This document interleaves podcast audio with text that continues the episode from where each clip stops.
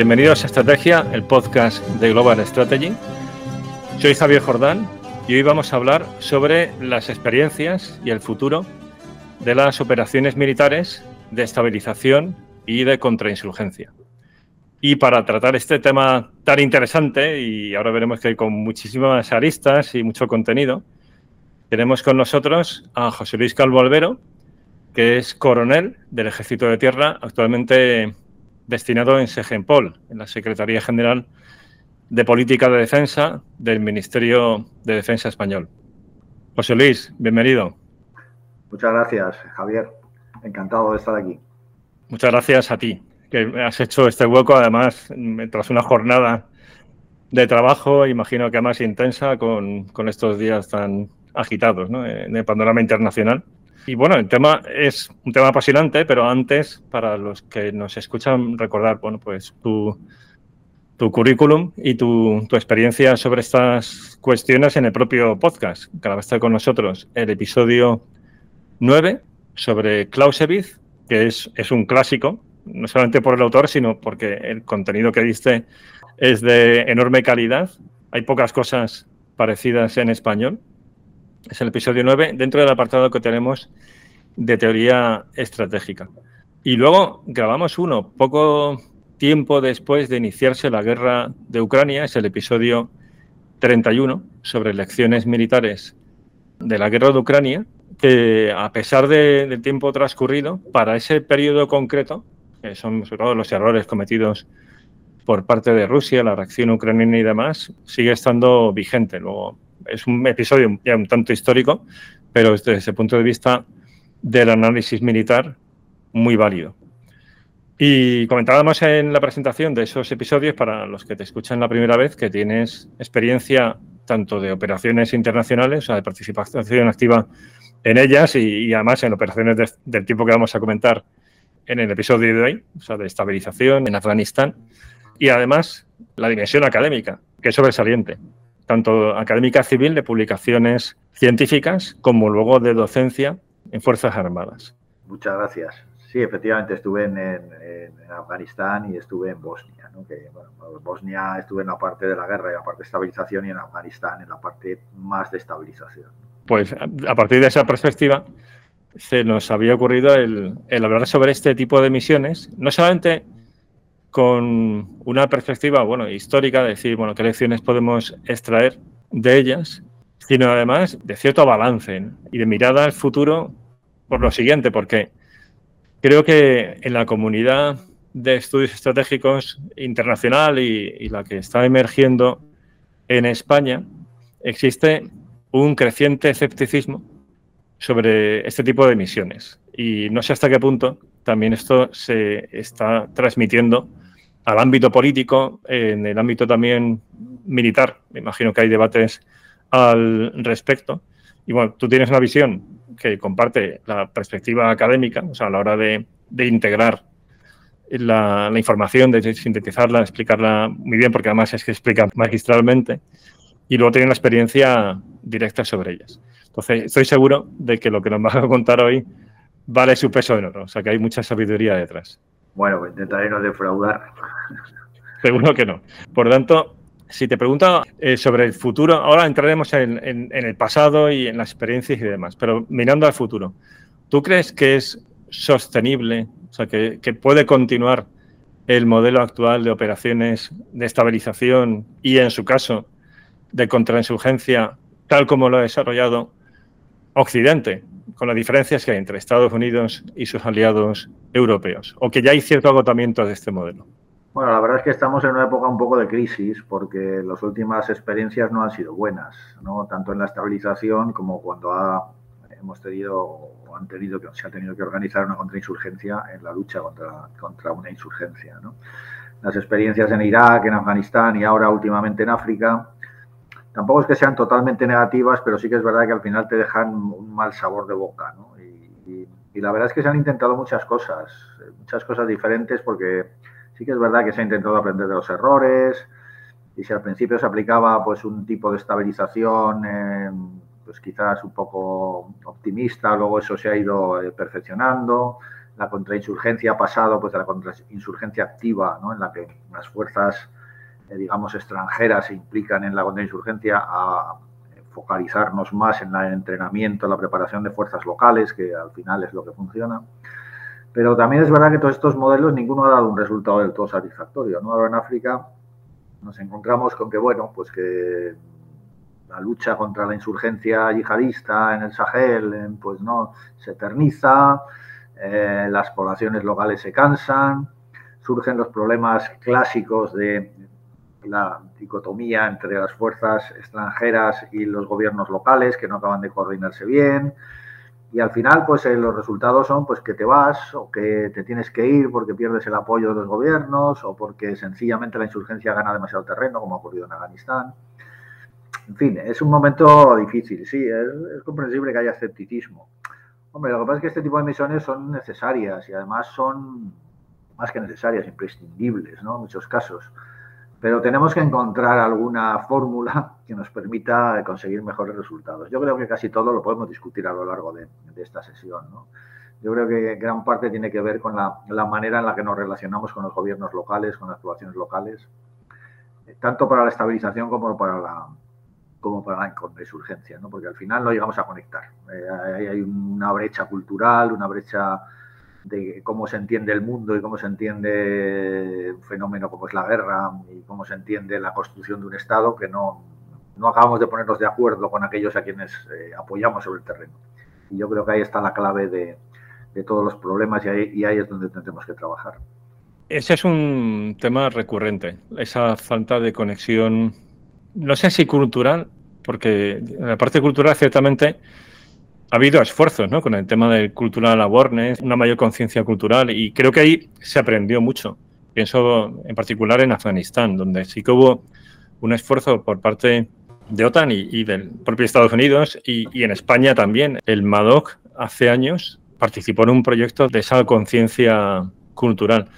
Pero no sé si el problema está en falta de conexión meramente cultural de los militares que están allí sobre terreno y luego en la parte civil, pues los funcionarios o cooperantes y demás, o es un problema de falta de conexión político-cultural, es decir, de que a veces esa ayuda internacional, ayuda en sentido amplio, no solamente ayuda humanitaria, sino esa ayuda a la reconstrucción, va condicionada por ciertas peticiones, ciertos objetivos que establecen los gobiernos occidentales, que a lo mejor no son realistas, ni en términos de un terreno preparado para recibir esas instituciones, ni una cultura política tampoco eh, sincronizado con, con esos objetivos políticos, pero ni siquiera con la propia sensibilidad o modo de ver la vida de esas poblaciones. Es decir, que, que a veces esos objetivos no es que no sean comprendidos, es que son directamente rechazados. ¿Por dónde crees que va esa diferencia cultural? ¿Es meramente cultural o tiene ese carácter también político? No, desde luego tiene un carácter también político, ¿no? Eh, la verdad es que es un problema tradicional el cómo tratar con los gobiernos locales, porque al final lo que sí que se ha demostrado es que cuando se derrota una insurgencia o cuando se consigue estabilizar un país, eh, al final es porque los locales lo consiguen. Es decir, la mayoría de la población local se empeña en el esfuerzo de estabilización, de reconstrucción o se empeña en el esfuerzo de neutralizar a una insurgencia. La insurgencia acaba aislada y al final acaba, pues, eh, pues se consume. Eh, pero, pero nos falla, ¿no? efectivamente, nos falla esa conexión. uno de los problemas claves es que para, tanto para reconstruir como para estabilizar, como para derrotar a una posible insurgencia, hace falta una unidad de acción entre todos los actores.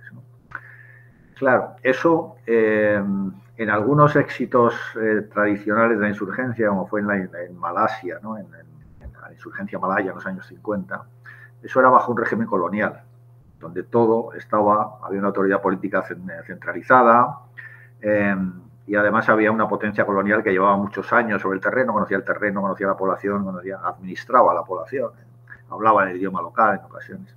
Eso se pierde con el fin del colonialismo, gracias a Dios, ¿no? porque se acaba el colonialismo no es que sea nada positivo, pero pero al perderse eso, pues nunca hemos llegado a ser capaces de reconstruir esa unidad de acción.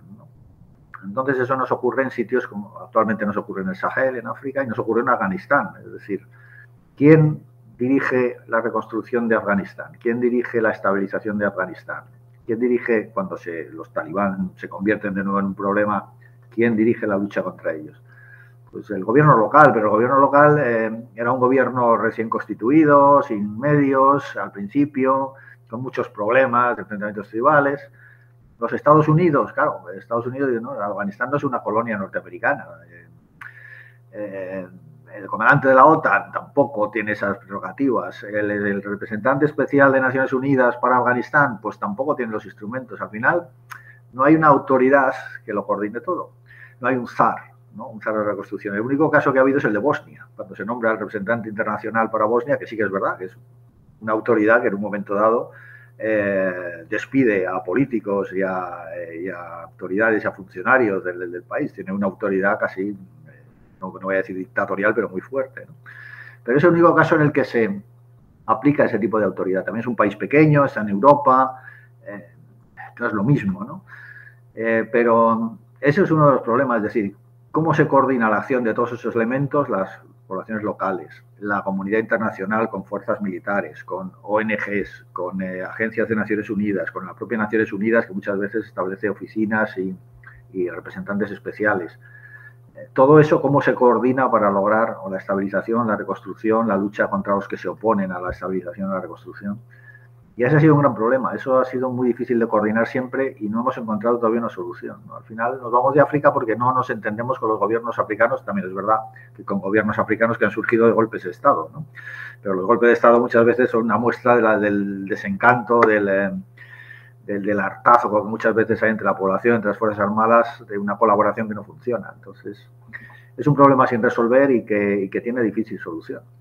Entonces, un primer problema sería la falta de una estrategia quizás realista, ¿no? desde el punto de vista político, o sea, con los objetivos que sean acordes o que se puedan alinear con los objetivos de los líderes locales o de los responsables locales a los que se quiere ayudar a estabilizar el país. Otro sería la falta de unidad de acción. Mi pregunta está también relacionada, ahora la siguiente pregunta está relacionada con, con esta unidad de acción. ¿Esa unidad de acción afecta únicamente a la implementación de la estrategia o afecta también al diseño de la propia estrategia? O sea, esa estrategia, aparte de no estar alineada con la realidad sobre terreno, ¿es coherente en sí misma o esa unidad de acción lleva a que tampoco haya una unidad auténticamente en la propia estrategia, en la propia definición de la estrategia antes de implementarla? Sí, puede haber, eh, puede provocar disfunciones en la estrategia, incluso a la hora de diseñarla, ¿no? Es el problema. Cuando eh, intervienes en un país, a lo mejor las autoridades locales no tienen exactamente los mismos objetivos estratégicos que los que tienes tú, eh, o no los entienden de la misma manera, incluso aunque los enuncien de una forma muy parecida, a lo mejor estabilizar para el país para ti significa una cosa y para la autoridad local significa otra, más modesta, ¿no? no lo sé, pero efectivamente es, un problema. Quizá tengamos que trabajar más en eso, en el acuerdo, eh, a la hora de intervenir, en el acuerdo entre lo que los locales piensan, que es lo que, es lo que ellos esperan, ¿no?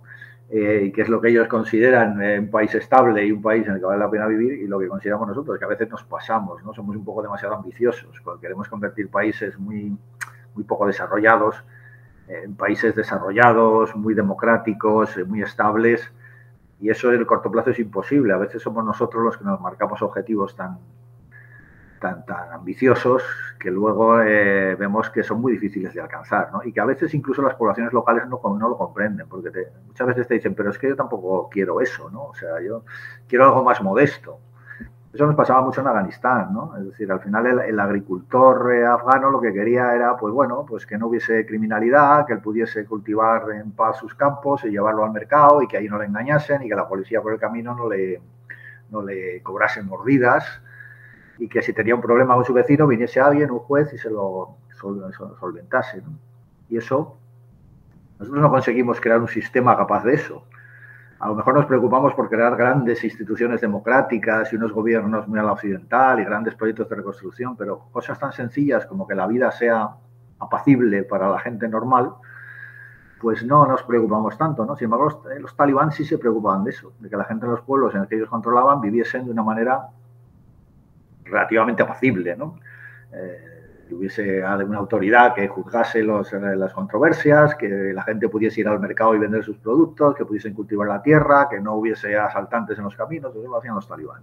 Mientras que nosotros nos dedicábamos a hacer autopistas. Entonces, eh, a lo mejor no tenemos que, tenemos que enfocarnos más en, en, objetivos más modestos, ¿no? más cotidianos, y olvidarnos un poco de la reconstrucción a la europea. De, no se trata de reconstruir Alemania después de la Segunda Guerra Mundial, sino de dar unas expectativas de vida que se consideren aceptables en ese país. Probablemente esa es una de las, de las vías para trabajar.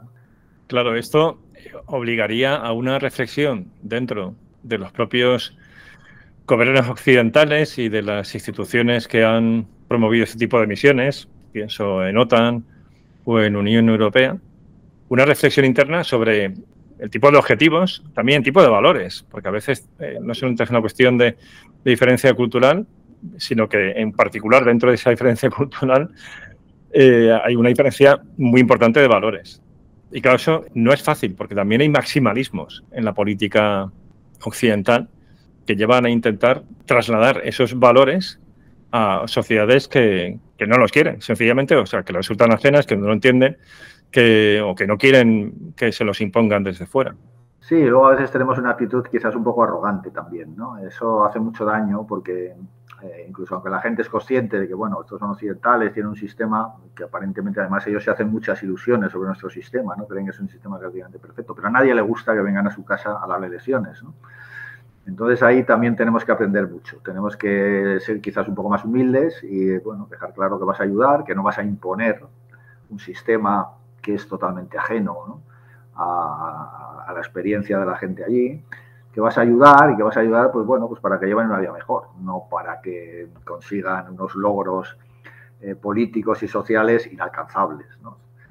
Eh, no lo sé, quizás tengamos, efectivamente, ahí está el problema, tengamos que rebajar nuestra ambición.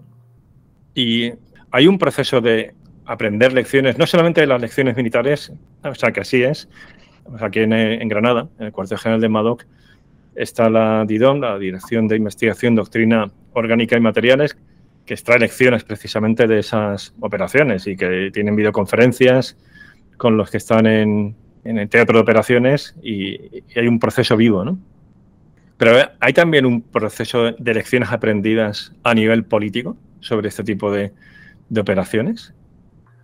Pues la verdad es que no lo sé. Yo me imagino que sí, pero quiero imaginarme que sí, pero no estoy seguro de ello. No, estoy seguro de que haya algo metodológico, ¿no? Es decir, que haya gente que metodológicamente esté trabajando en lecciones aprendidas. Bueno, quizás en OTAN sí que se hace ese tipo de, aprendizaje, incluso de lecciones de tipo político, ¿no? Pero eh, yo creo que son un poco más experiencias que se van acumulando, pero no estoy seguro de que se tome buena nota de todo ello, ¿no? Y ya digo que muchas veces el problema no es tanto militar, ¿no? Porque, bueno, los militares más o menos el trabajo lo tenemos, eh, nuestro trabajo es, una ventana de oportunidad y lo tenemos más o menos claro, ¿no? pero los problemas son más de tipo social, cultural, de relación política con los, con los locales que, que militares. Eh, entonces no estoy seguro de que haya lecciones aprendidas. Eh, luego también hay dilemas que son difíciles, que ya no es que tengas lecciones aprendidas, que sino que te encuentras ante dilemas que son muy difíciles de de decidir, ¿no? Decidir qué hacer, Porque también tenemos que evitar esa visión de que quizás eh, la tenemos muchas veces de que al que voy a la población local o los gobernantes locales a los que voy a ayudar son pobre gente que vive en un estado pues más eh, socialmente menos avanzado, económicamente menos avanzado, eh, pero que son honrados, honestos y pacíficos. No es cierto. O sea, muchas veces te encuentras con gobernantes corruptos y con gobernantes autoritarios y con actores eh, auténticamente criminales ¿no? en los sitios donde vas. Y entonces te encuentras con el dilema de qué hago, ¿no? Porque claro, ¿qué hago con un gobernante corrupto? Pero es el que hay. Y que son tus socios, o sea, que no son maleantes que están en el, camino asaltando a la gente y que tienes que combatirlos, sino que son con los que tienes que trabajar. Es el presidente del gobierno, es el ministro de, defensa, es los militares que hay sobre el terreno, si hay militares.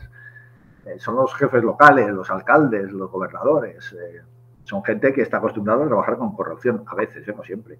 Pero con muchas, en muchas ocasiones es que además ven la corrupción normal y si no tienen un beneficio no hacen nada. ¿no? Entonces, ¿qué haces ante eso? Porque claro, la opción occidental no, no, esto es inaceptable. Con lo cual, no trabajas, pues sencillamente prefieren trabajar con Wagner o trabajar con China, que bueno, acepta que la corrupción es parte del juego, ¿no? o bien, ¿qué hago? Pues, pues a veces es derrocarlos, ¿no? Pero después de derrocarlos, que tengo un repuesto. primero ya me estoy, ya me estoy metiendo en los, asuntos de otro país, con lo cual ya puedo empezar a tener problemas. En segundo lugar, ¿qué se pone después de Saddam Hussein, después de Gaddafi? ¿Quién lo pone? Lo tienen que poner los locales. Probablemente van a poner a otra persona que también ha crecido en esa cultura de corrupción y que también va a ser corrupta, ¿no? Y que pues no va a ser respetuosa de los derechos humanos en, los niveles que estamos acostumbrados en Occidente. Entonces esos son dilemas difíciles, ¿no? A, veces hemos caído en el, en, la, en el pecado opuesto, es decir, por un lado, o ser muy puristas y decir, no, no, yo con esta gente tan corrupta y tal no puedo trabajar, eh, con lo cual al final efectivamente no trabajas, o bueno, nos aceptamos que es un dictador eh, corrupto, autoritario y eh, violador de los derechos humanos, pero mantiene la estabilidad, ¿no? Con lo cual te conviertes en el que apoya al dictador corrupto y al final pues, pues te acaban viendo mal. ¿no? Entonces, pues no lo sé, es, es un tema difícil. Los chinos lo solucionan diciendo, bueno, pues por un lado en cuestión de estabilización, ¿no? Por un lado, vale, hay que repartir sobres a determinadas autoridades, pues se reparten, ¿no? Ahora, el proyecto de reconstrucción te lo voy a hacer yo. El dinero que te doy es para que ingenieros chinos y obreros chinos trabajen en él, porque si te lo doy a ti, no se va a hacer nunca, porque lo vas a gastar en un chalet en Mónaco. ¿no? Entonces, ellos tienen ese sistema brutalmente práctico, brutalmente prosaico, pero más o menos les funciona. No quiere decir que hagamos lo mismo, pero que tenemos que encontrar algo que sea lo suficientemente compatible con, nuestros valores, pero a la vez lo suficientemente práctico con lo que nos encontramos con el terreno. Y no es fácil, ¿eh? yo reconozco que no es en absoluto fácil. ¿no? Tienes que aceptar cierto grado de corrupción. Por ejemplo, en Afganistán, yo recuerdo, eh, mis intérpretes me decían, bueno, pero es que aquí en Afganistán la corrupción es que forma parte de la vida, ¿no? Es decir, nadie entiende que una persona, si la nombran eh, ministro o jefe de policía, no beneficia a su familia o a su clan. Es que si no lo hace, encima es una mala persona, se considera que es una mala persona. Ahora, otra cosa es que eh, entendemos que el jefe de policía nombre a su primo comisario. Lo que no entendemos es que no luche contra los ladrones, ¿no? porque la corrupción llega a un extremo en el cual tú ya no hago esta función. Eh, entonces hay que jugar con eso, hay que jugar con que cierto nivel de corrupción no solamente es aceptable, sino que está bien visto. Claro, con el tiempo eso se va pasando, ¿no? Eh, también eh, hace 200 años en España, pues, o en, Europa, en cualquier país europeo, pues si querías un trabajo tenías que ir a que el terrateniente o a que la persona con autoridad pues te firmase una recomendación y se trabajaba con la corrupción. 200 años después, pues eso ya es más marginal. Lo que no podemos eh, pretender es que una cultura que tiene mucho, eh, se basa mucho en la corrupción, se, acabe o se termine, porque nosotros lo decimos en 10 años, es, imposible. Entonces llega un momento que tienes que convivir con eso. Claro, tienes que convivir hasta cierto punto, ¿no? Y ahí es donde está el problema, ¿hasta qué punto convives? Eh, hay un momento en que tienes que decirle, no, esto no es así. O tienes que decir como los chinos, mira, yo el dinero no te lo doy a ti, te voy a hacer un puente, pero te lo voy a hacer yo. ¿no? En fin, no sé hay que buscar un punto intermedio que sea compatible eh, entre nosotros, nuestros valores y la realidad sobre el terreno. Es que además lo que estabas comentando vuelve al principio de esas diferencias culturales entre unos y otros, porque en efecto para muchos de ellos no es un problema de corrupción, sino que sería una persona poco de fiar si no beneficia a los suyos primero en lugar del colectivo, algo que va contra la idea de, de res pública ¿no? que, que tenemos, que es verdad que, luego la historia de Europa ha ido evolucionando lentamente, pero tenemos ahí un pozo de la República Romana donde por lo menos existe, una idea de, algo público, ¿no? Y hay lugares del mundo donde ese concepto sencillamente es totalmente extraño. Sí, efectivamente.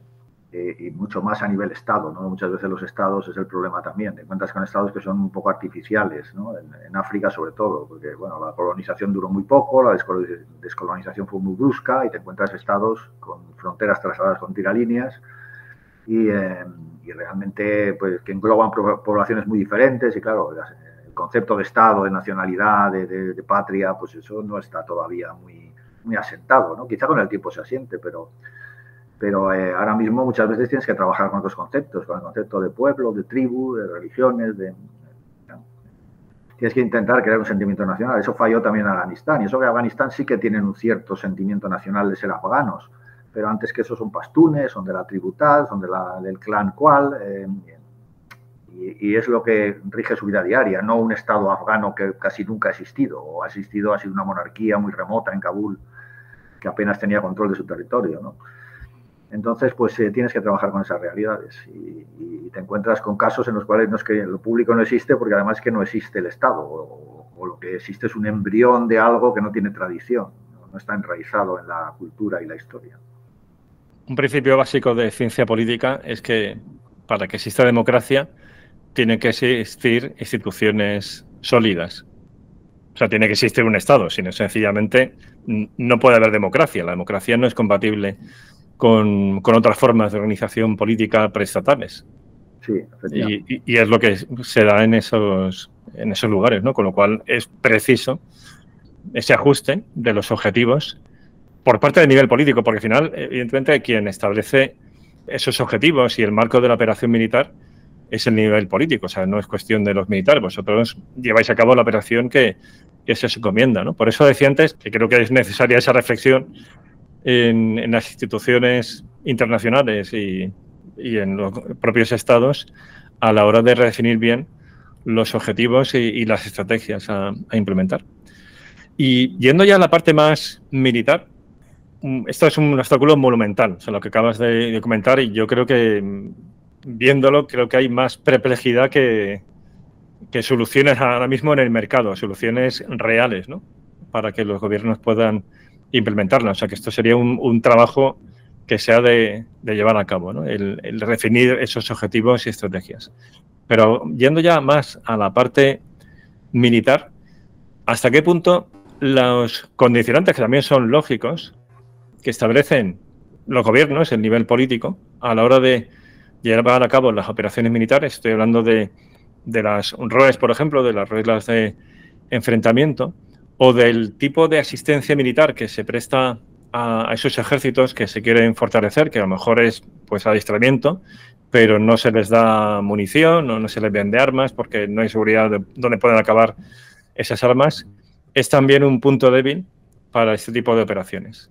Sí, sí que lo es. Eh, hombre, yo creo que eh, entre los militares, yo creo que la, la, la doctrina, la estrategia militar, sí, siempre se ha orientado a que al final el éxito de la insurgencia lo consigue la capacidad para movilizar fuerzas locales que sean eficientes.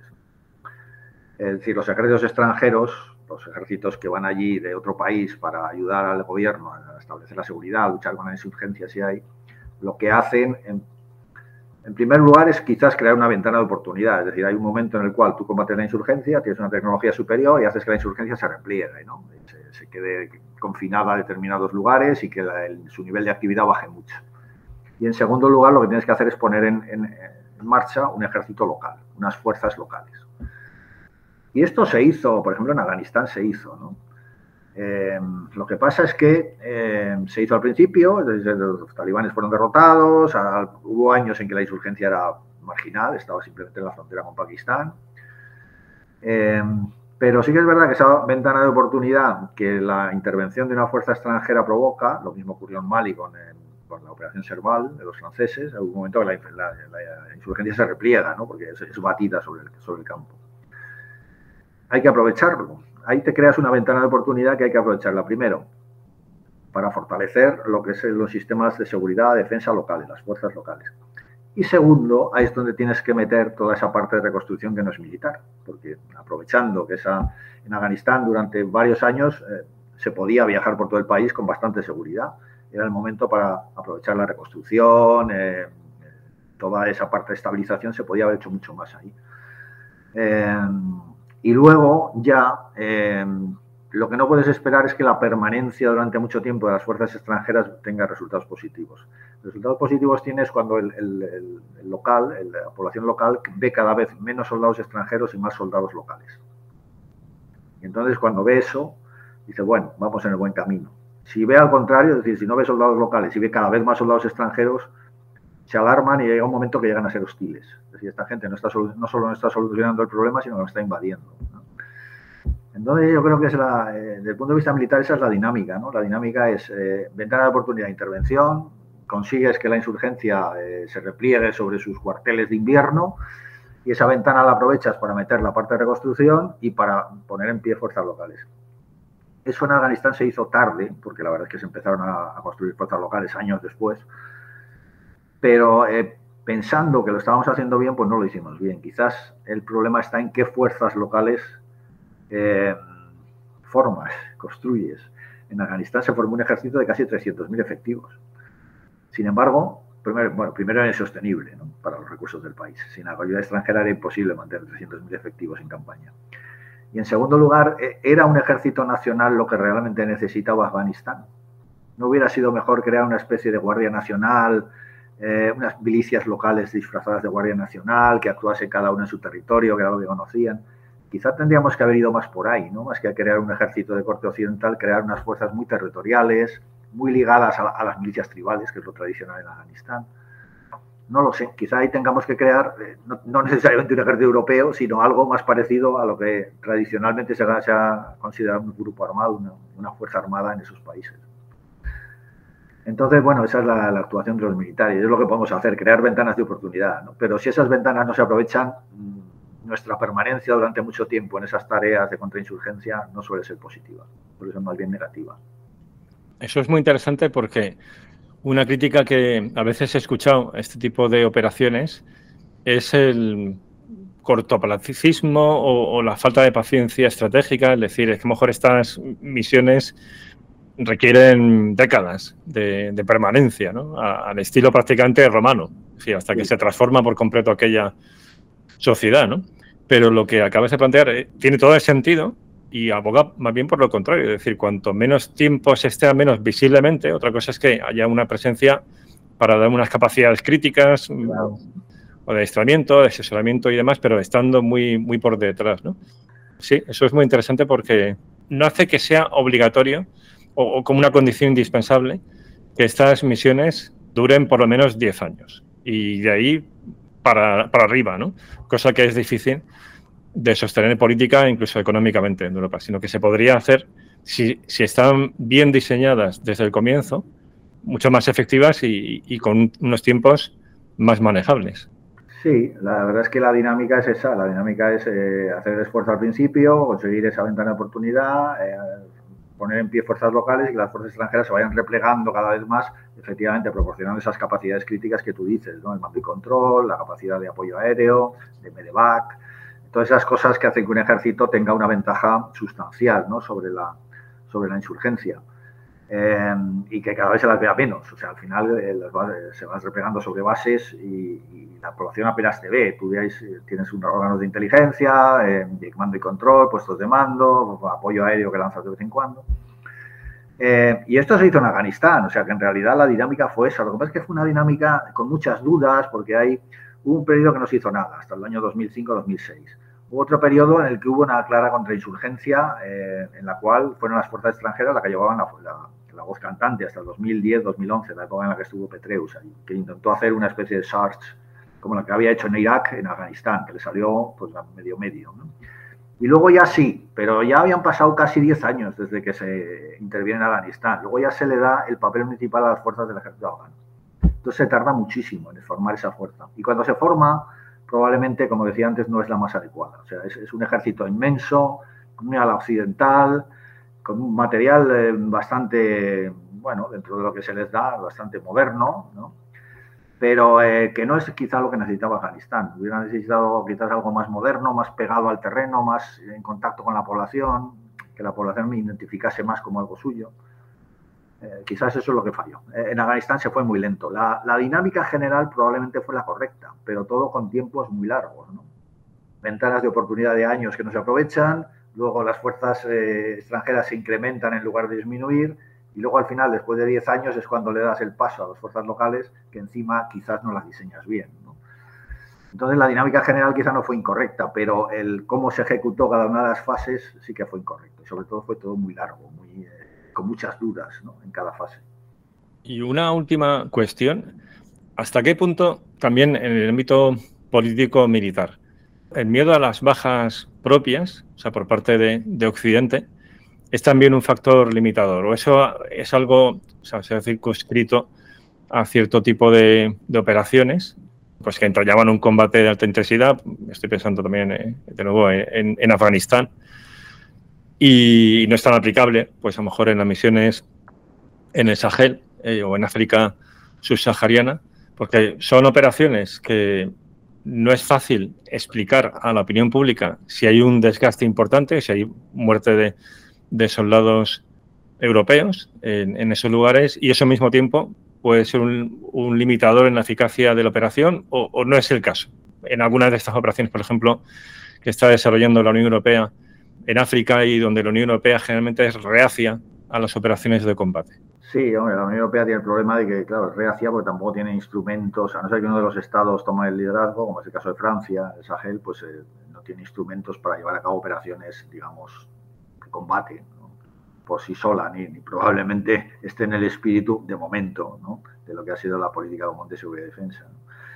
Eh, yo creo que las bajas, hay un poco de leyenda con eso, es decir, la sociedad sí que puede aguantar hasta cierto punto bajas, pero... Eh, hacen falta dos factores. El primero, que se le explique, es decir, que se le diga, mire, eh, hay tropas que están en Mali o están en Somalia o están en donde estén, y aunque nuestra misión allí no es combatir a nadie, puede haber bajas, porque sencillamente estamos en una zona de conflicto, estamos instruyendo tropas locales, eh, a lo mejor hay que acompañar a esas tropas al combate, el mentoring este famoso, habrá bajas, y nosotros también a veces podemos producir bajas, porque tenemos que defendernos y eso se ha producido en Mali, en otros, eh, hay veces que hay ataques terroristas, tienes que, defenderte y produces tú también bajas. Hay que explicar eso, ¿no? es decir, no las misiones no son misiones eh, pacíficas, estables, eh, humanitarias, sí que lo son en cuanto a su objetivo final, pero en cuanto a su desarrollo pasan muchas cosas, y hay violencia, y hay enfrentamientos, y hay grupos opositores, y hay peligro. Entonces, primero hay que explicárselo a la población pública. Puede haber bajas. Puede haber bajas, pero bueno, pensamos que vale la pena porque los objetivos finales pues ayudarán a esta gente y además nos ayudan a nosotros porque aumentan nuestra seguridad. Esa es la primera cuestión, ¿no? Que hay que explicárselo. En segundo lugar, tiene que haber resultados. Es decir, a los americanos, yo siempre lo digo, no les asustan tanto las bajas como la falta de resultados. Es decir, ellos no se van de Afganistán porque hayan tenido 2.200 muertos, sino porque después de 10, 11, 12 años no han tenido ningún resultado o han tenido resultados muy, muy pobres. Entonces a los americanos, claro, lo que dicen, bueno, están nuestros soldados muriendo allí, ¿para qué? Porque no hemos conseguido nada, la situación sigue más o menos igual. Eh, yo creo que en Europa nos pasa lo mismo, ¿no? Es decir, eh, siempre eh, sufrimos más las bajas que otros pueblos donde la vida humana se, se valora menos, pero podemos soportarlas, primero si se nos explica por qué son necesarias a veces, son inevitables, y en segundo lugar, si esas bajas se compensan con la obtención de resultados, si, haces, si realmente consigues que ese país sea más estable, sea más desarrollado, que cada vez haya menos incidentes violentos. Entonces, no es tanto las bajas por sí, podemos aguantar bajas, pero siempre y cuando se explique primero y haya resultado después. Esto también es muy interesante porque requiere al final un importante grado de madurez de las élites políticas. De madurez para, uno, dirigirse a la sociedad también como, como adultos, no viendo a la sociedad como infantil, que no se le puedan explicar ciertas cosas porque no las va a entender. Y luego también madurez por parte de las élites políticas para no hacer política, política en el más sentido, ¿no? de, juego político sucio, de esas bajas sufridas por, por, el propio país en una misión exterior. O sea que es también interesante esa, esa apreciación, ¿no? de, que, de que es necesario explicar bien la misión, tanto el por qué se producen las bajas y luego en qué medida tiene sentido seguir apostando por, por esa misión y expectativas de éxito. Sí, yo aquí siempre decimos, eh, cuando hablamos de la comunicación en los conflictos armados, siempre decimos que este debe ser el ciclo de la transparencia, ¿no? El siglo XXI es el ciclo de la transparencia. Con el diluvio informativo que tenemos, los gobiernos, las instituciones tenemos que ser transparentes. Y ahí tenemos que aprender a serlo, ¿no? también nosotros, los militares, ¿no? Que a veces vendemos operaciones muy humanitarias y tal, que que lo son, pero que, que tienen su parte desagradable también, ¿no? su parte dura. Y los políticos también tienen que aprender a, eso, ¿no? A decir que, bueno, efectivamente, a veces hay que sincerarse y el sincerarse es bueno, ¿no? Porque al final te da credibilidad. Es decir, bueno, este, eh, nos están diciendo la verdad, lo cual en este entorno de desinformación, el, ganar algo de credibilidad eh, tiene mucho valor también, ¿no? Y una operación de estabilización, de contrainsurgencia, eso es esencial. Entonces, pues bueno, quizá tenemos que acostumbrarnos a eso, a ser más transparentes, a explicarlo mejor y también a ser más prácticos.